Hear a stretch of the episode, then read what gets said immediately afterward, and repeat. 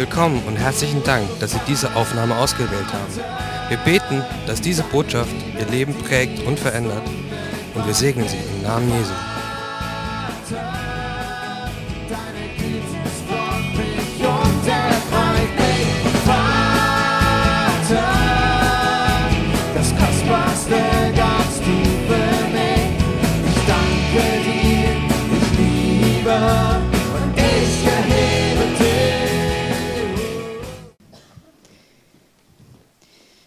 Regelmäßigen Gemeindegänger wissen, dass das Ding eigentlich immer hier oben steht, aber ich bin ja so klein.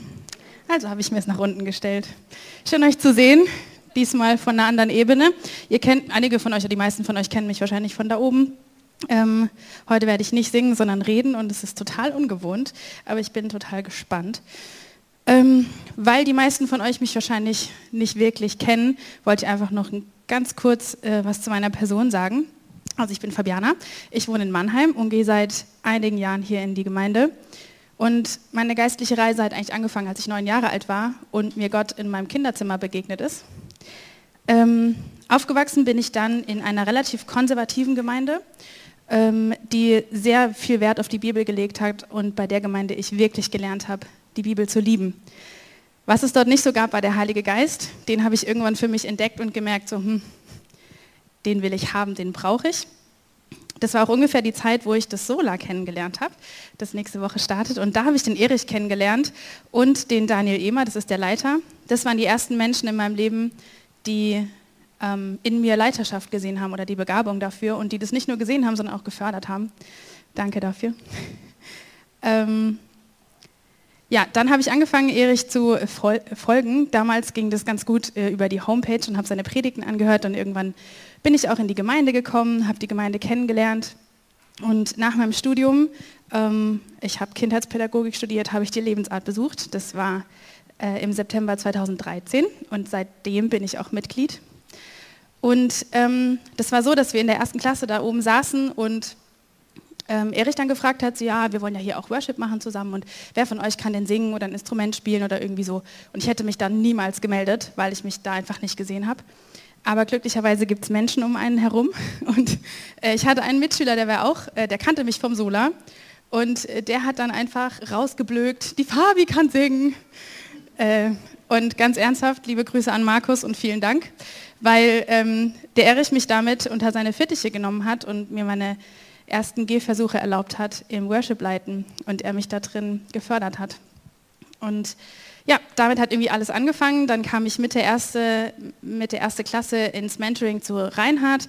Damit ist mein Verständnis für Geistliches extrem gewachsen und danke, dass du das gemacht hast, mich ausgesucht hast. Und dann, als ich in die zweite Klasse kam, wurde ich Assistentin von Detlef, denn im zweiten Lebensart-Schuljahr geht es ja mehr um Leiterschaft und ich durfte dann speziell von ihm lernen im Worship-Bereich, weil er den damals geleitet hat. Und das war auch eine ganz, ganz besondere Zeit und ich habe super viel gelernt und meine Liebe für Worship ist einfach gewachsen, meine Liebe für Anbetung in der Zeit. Ja, und dann ging es irgendwie so, dass Detlef den Bereich abgeben wollte und also für mich hat sich ganz natürlich angefühlt, dass Jonas Rico und ich den Bereich übernommen haben. Ich weiß nicht so genau, wie natürlich das für euch war, aber genau. Jedenfalls kam das irgendwie so, dass wir dann im November 2018 den Bereich übernommen haben. Und ja, jetzt stehe ich hier.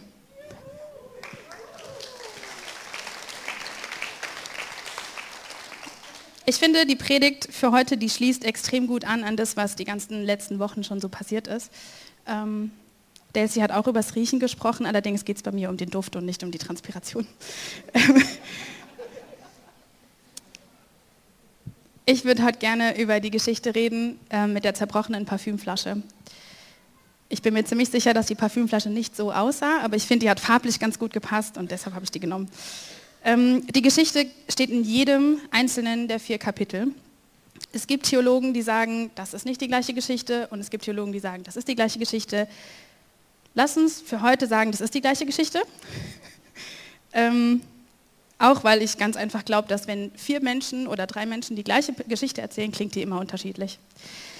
Und wenn du deine Bibel dabei hast, dann ist jetzt ein guter Moment, die aufzuschlagen. Denn ich würde tatsächlich gerne drei dieser vier Stellen mit euch lesen. Warum nur drei? Weil zwei davon sich extrem ähneln und man dann einfach die gleiche Info auch nur aus einer Stelle bekommt. Genau, also wir fangen an mit Markus 14. Seid ihr bereit? Ich lese übrigens aus der NGÜ, damit ihr nicht verwirrt seid. Jesus war in Bethanien bei Simon dem Aussätzigen zu Gast. Während der Mahlzeit kam eine Frau mit einem Alabastergefäß voll echtem, kostbarem Nadenöl. Sie zerbrach das Gefäß und goss Jesus das Öl über den Kopf. Einige Anwesende waren empört. Was soll das, dieses Öl so zu verschwenden, sagten sie zueinander. Man hätte es für mehr als 300 Denare verkaufen und das Geld den Armen geben können. Und sie machten der Frau heftige Vorwürfe. Aber Jesus sagte, lasst sie. Warum macht ihr es der Frau so schwer? Sie hat ein gutes Werk an mir getan. Arme wird es immer bei euch geben und ihr könnt ihnen Gutes tun, so oft ihr wollt. Mich aber habt ihr nicht mehr lange bei euch. Sie hat getan, was sie konnte. Sie hat meinen Körper im Voraus für mein Begräbnis gesalbt. Ich sage euch, überall in der Welt, wo man das Evangelium verkünden wird, wird man sich auch an sie erinnern und von dem reden, was sie getan hat. Jesus hat richtig prophezeit. Wir reden heute drüber.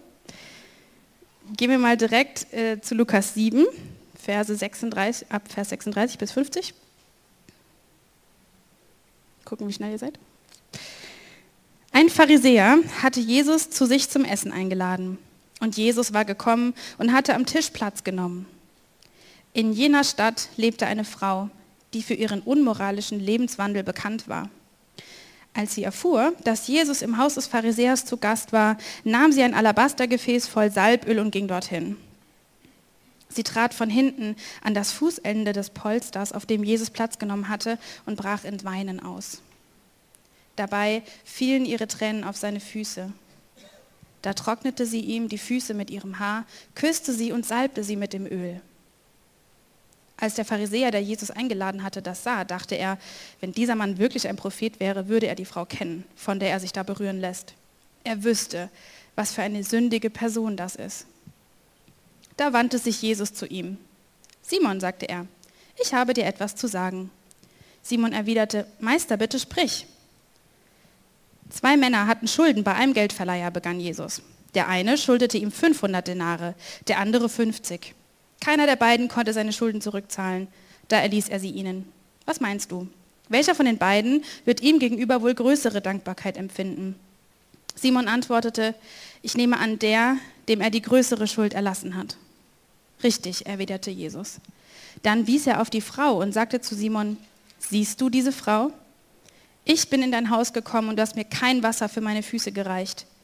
Sie aber hat meine Füße mit ihren Tränen benetzt und mit ihrem Haar getrocknet. Du hast mir keinen Kuss zur Begrüßung gegeben.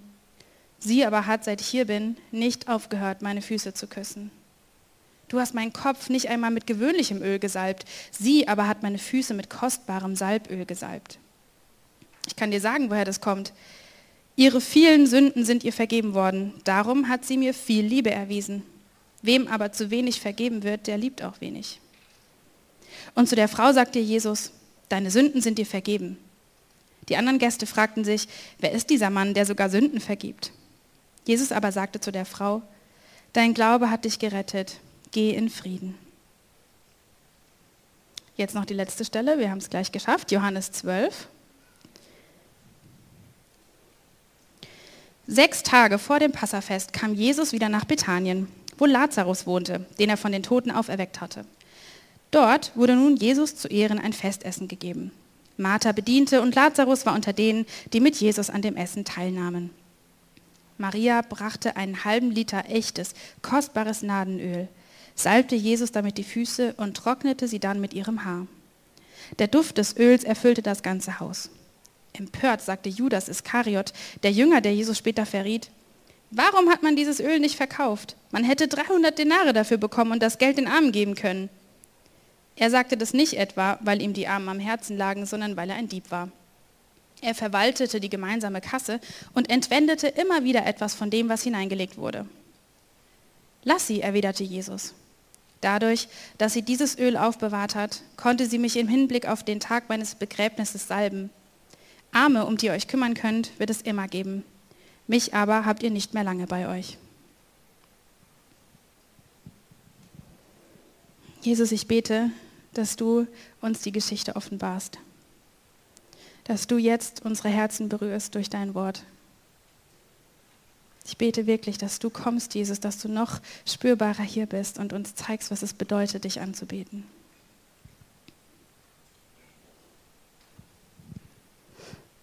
Ich finde, die Maria hat uns mit der Geschichte eine extrem gute, aber auch eine extrem herausfordernde Definition für Anbetung gegeben.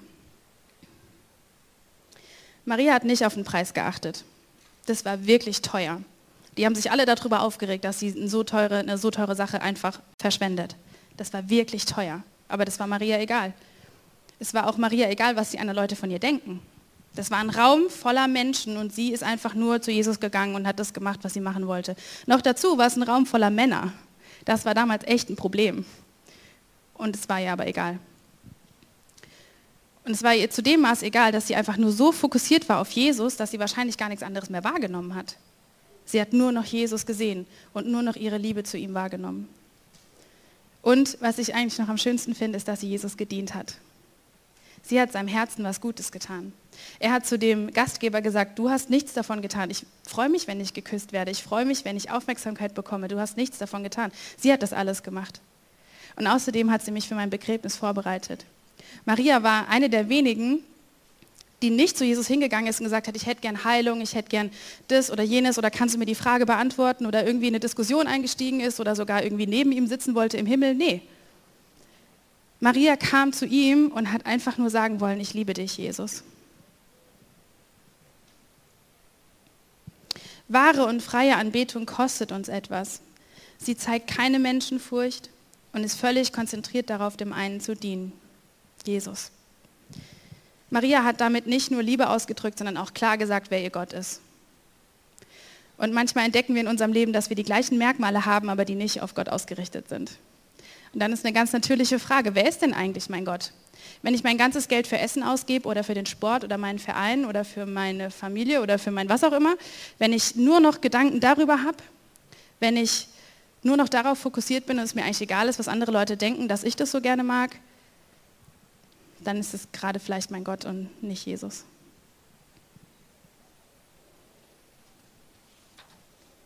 Maria hat gesagt, du bist mein Gott. Und zwar von einem Raum voller Männer, die was gegen sie hatten. Das Schöne daran ist, dass Jesus danach gerochen hat. Es gibt eine Fußnote in der Bibel, da stand drin, dass das Salböl, das Maria verwendet hat, eigentlich für Könige verwendet wurde. Dass es mit Königen assoziiert wurde, dieser Duft, den sie da verwendet hat. Und kurz danach, kurz nach der Geschichte, wurde Jesus ähm, gefangen genommen und gekreuzigt. Das heißt, die Wahrscheinlichkeit ist extrem hoch, dass die Leute, die ihn gekreuzigt haben, das gerochen haben. Und dass er noch, als er am Kreuz hing, so gerochen hat wie Marias Anbetung. Und dass diese Menschen, die ihn gesteinigt, äh, ausgepeitscht haben und ähm, ihn ans Kreuz genagelt haben, dass die das gerochen haben. Und wer weiß, was das mit ihnen gemacht hat, dass er so gerochen hat wie ein König. Ich will auch, dass Jesus nach meiner Anbetung riecht. Maria hat Jesu Herzen gedient. Das finde ich so schön, den Gedanken, dass ähm, wir in der Anbetung seinem Herzen was Gutes tun. Ohne was von ihm zu wollen. Einfach nur ihm zu sagen, ich liebe dich und ich mache klar, du bist mein Gott. Und ich finde, dann ist die Frage auch sehr nah, was mein persönliches Salböl ist. Wenn ich ihm auch dienen will mit dem, wer ich bin und mit meiner Anbetung, was ist dann mein persönliches Salböl? Wie riecht mein Salböl? Was ist mein Salböl? Ich weiß, in meinem persönlichen Leben waren das Meistens ging es um meine eigenen Wünsche, meine Pläne für mein Leben, meine eigenen Träume. Das hier war nicht mein Lebenstraum. Aber ich habe meine Träume, meine Wünsche, meine Pläne vor Jesus zerbrochen. Und ich glaube fest, dass es für ihn ähm, ein Wohlgeruch war und ihm gedient hat, seinem Herzen gedient hat, weil ich gesagt habe, ich vertraue dir mehr. Aber ich glaube, dass jeder Mensch noch mehr als nur ein Salböl hat. Und die Frage ist, was ist dein eigenes? Was ist dein Salböl heute für ihn?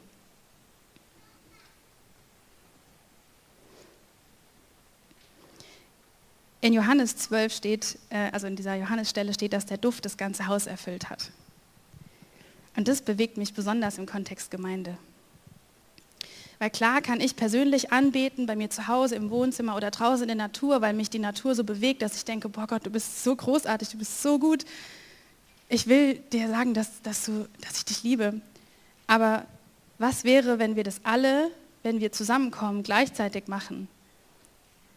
Dann erfüllt es Duft das ganze Haus, den Duft das ganze Haus und wir haben eine Anbetungsduftwolke, die das ganze Haus erfüllt und die so dicht ist, stelle ich mir vor, dass wenn jemand reinkommt, dass er mal direkt umfällt. Denn durch Christus sind wir ein Wohlgeruch für Gott. Dieser Duft erreicht, nicht, erreicht sowohl die, die gerettet werden, als auch die, die ins Verderben gehen. Ich stelle mir vor, wenn wir alle unser persönliches Salböl vor ihm zerbrechen und hier der Duft der Anbetung sich ausbreitet und dann Menschen, die eigentlich nur vorbeilaufen, angezogen werden von dem Duft und ihn erleben, was meint ihr, was dann passiert? Ihr merkt, die Worship-Zeit, die wir sonntags haben, die ist einem eben nicht ein Auftakt zur Predigt. Die ist auch nicht ein Lückenfüller oder irgendwas, dass wir uns gut fühlen oder irgendwie damit, wenn dann zur Predigt, damit dann endlich alle da sind. Ähm, nee, wir wollen in der Zeit bewusst Gott suchen. Musikalische Anbetung ist übrigens auch kein modernes Stilmittel. Ähm, Bibelleser wissen mehr. Äh, in, zu Davids Zeiten gab es gab es auch schon Musik und Gesang. Und klar, das hat sich total entwickelt und heute ist es normal, dass wir eine Band haben und Instrumente, die wir halt haben. Es ist aber total unabhängig, Anbetung ist total unabhängig vom Stil oder von den Instrumenten, die wir spielen. Gott hat Musik geschaffen und es ist eine, eine Sprache unserer Seele. Und wenn wir alle gleichzeitig zur gleichen Musik die gleichen Worte singen mit, der, mit einer ähnlichen Herzenseinstellung Jesus gegenüber, dann ist es so kraftvoll. Das ist nämlich das Einzige, was wir machen können, alle gleichzeitig. Zur gleichen Zeit. Es gibt nichts anderes, was wir als Einheit machen können. Und es macht uns eins. Als Geschwister. Dann sind wir ein Leib. Abgesehen davon steht in der Offenbarung, dass die Ältesten die ganze Zeit singen. Und äh, wenn wir das tun wollen, was in der Bibel steht, dann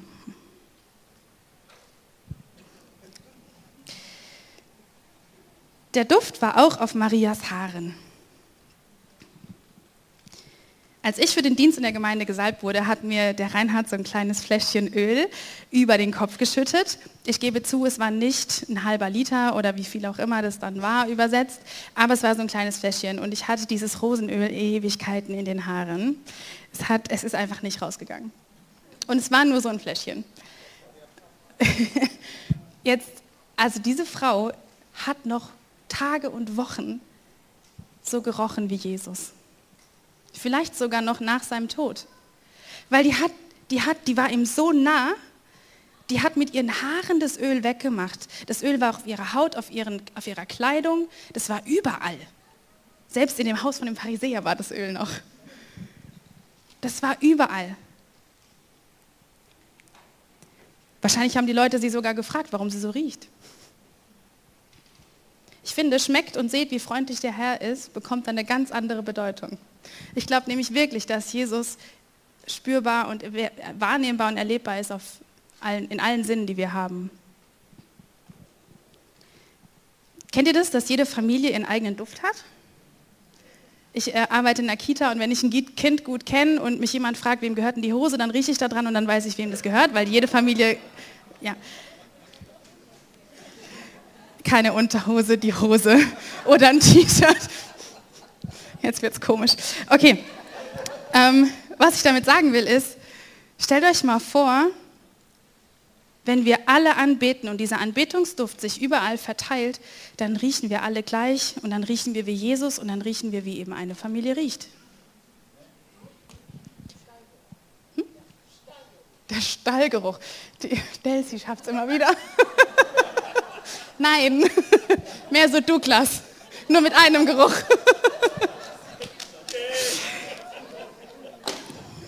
Heieiei. Aber warum hat denn Maria so gerochen wie Jesus? Weil sie ihm so nah kam. Ich kann nicht riechen wie jemand anders, wenn ich auf zehn Meter Entfernung mit der Person stehe. Ich muss der Person nahe kommen, damit ich ihr so riechen kann wie sie. Maria war völlig okay damit, dass Jesus sie sieht, dass Jesus sie wahrnimmt, dass sie Jesus wahrnimmt. Sie hat gespürt, wie seine Haut sich anfühlt, wie der Stoff seiner Kleidung ist, wie seine Haare sind. Die hat alles an ihm wahrgenommen. Die war ihm so nah. Und wir haben jetzt Jesus heute nicht mehr hier, also als Person, aber sein Geist. Und wir können ihm genauso nah sein und ihm erlauben, uns genauso zu berühren und ihn so zu berühren. Weil das ist, das, das Coole ist ja, das ist ja beidseitig.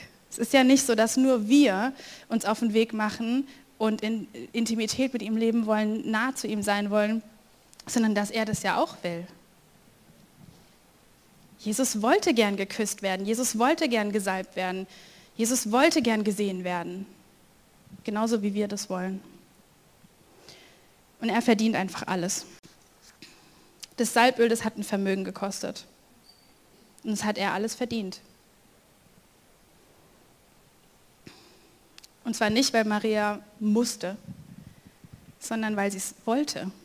Die hat Jesus so sehr geliebt, dass es für sie überhaupt kein Problem war, so ein Riesenvermögen vor seinen Füßen zu zerbrechen.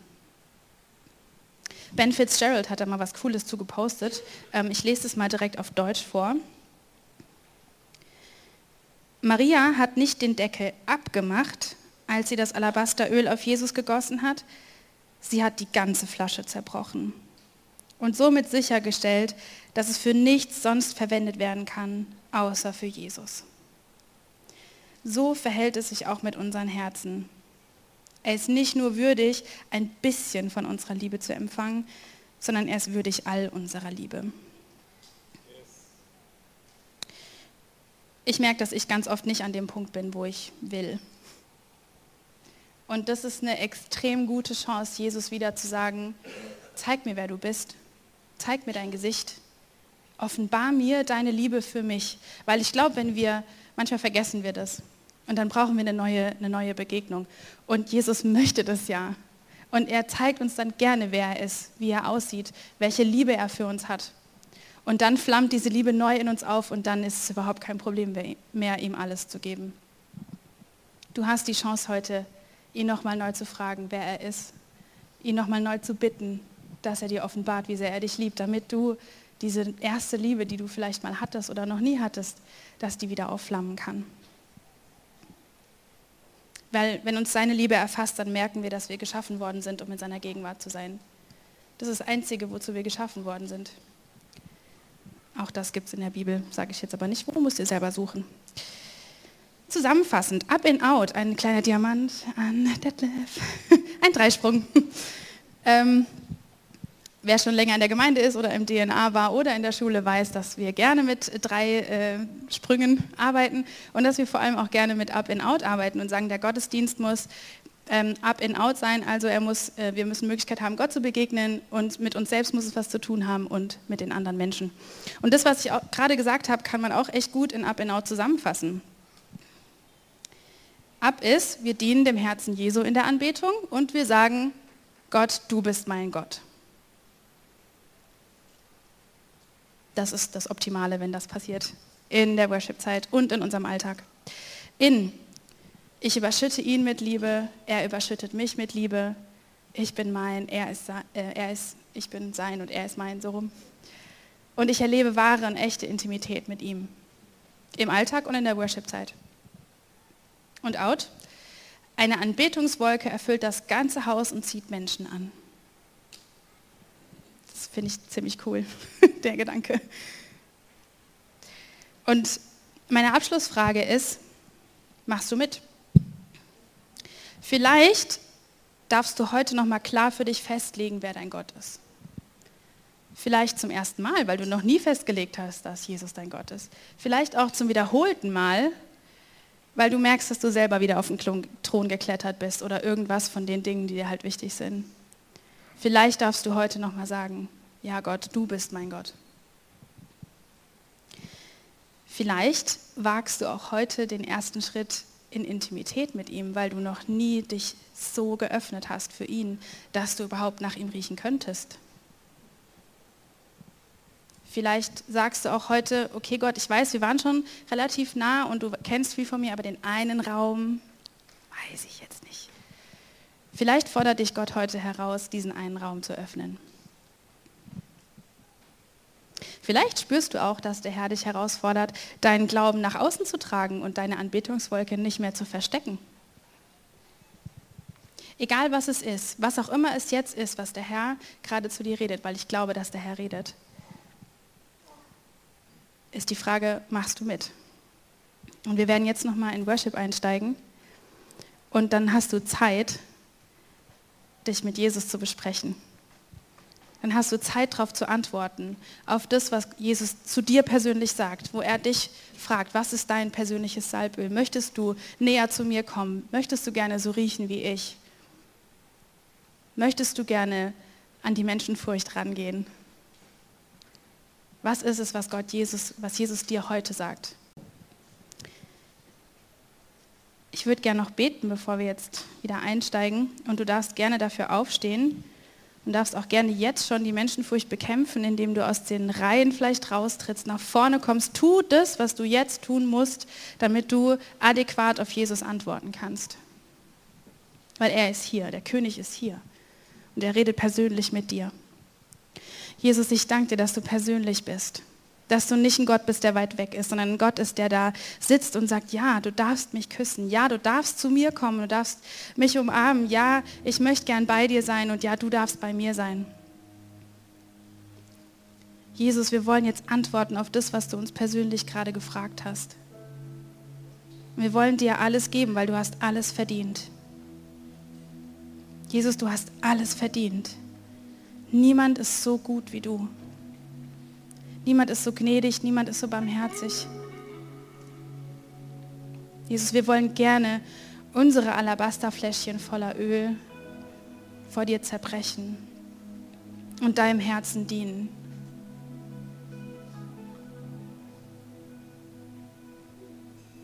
Wenn du innerhalb der Worship-Zeit merkst, boah, ich brauche da jemand, der noch für mich betet, nach dem Gottesdienst gibt es ein Ministry-Team. Die beten total gerne für dich. Nimm das in Anspruch.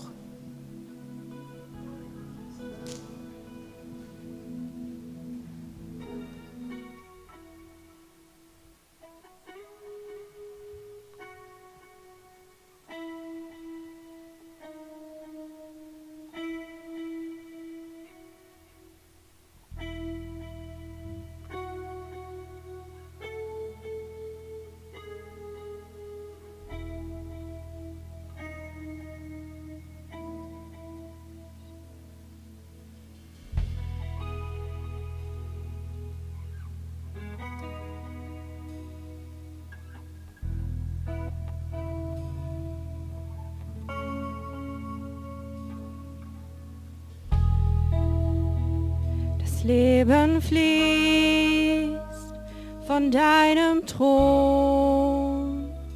Und wer kann dich begreifen? So hoch erhöht und doch bei uns. Und du allein bist würdig.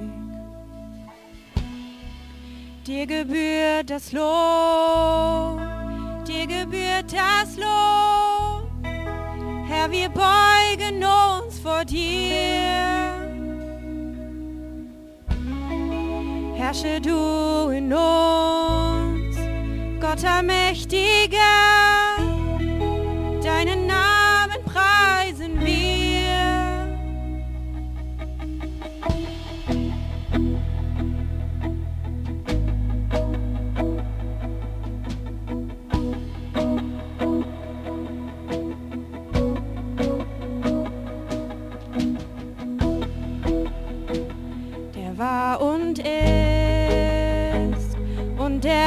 kommt und Herrscher aller Zeiten.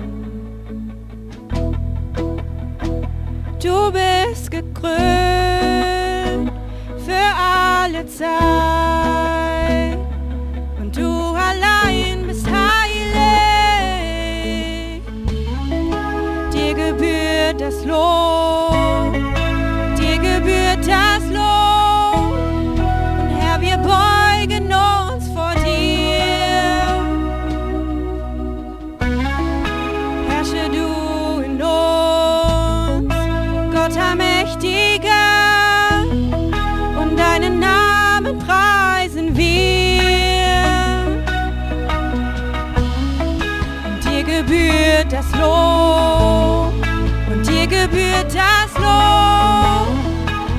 Wir beugen uns vor dir.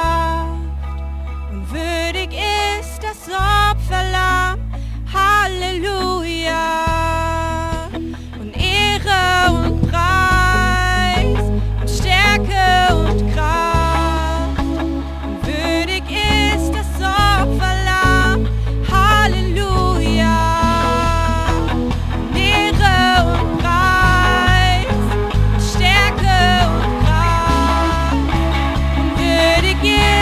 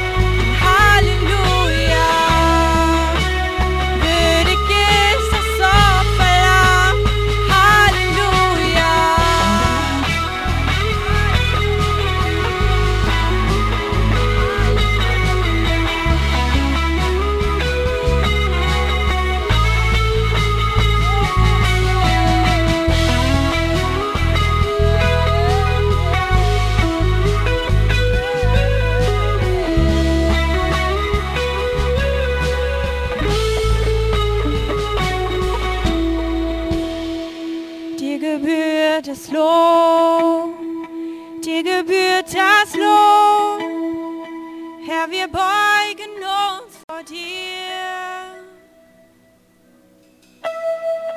Herrsche du in uns, Gott Allmächtiger, und deinen Namen preisen wir.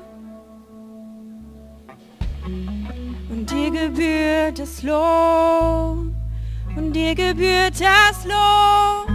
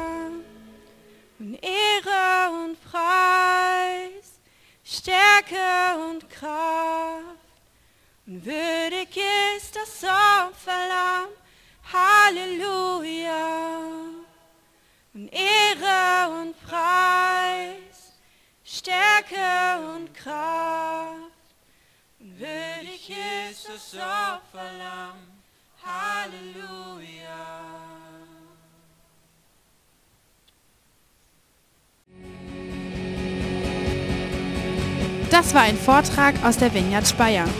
Um mehr Informationen über uns zu erhalten oder eine Rückmeldung oder ein Zeugnis zu geben, laden wir Sie ein, mit uns Kontakt aufzunehmen.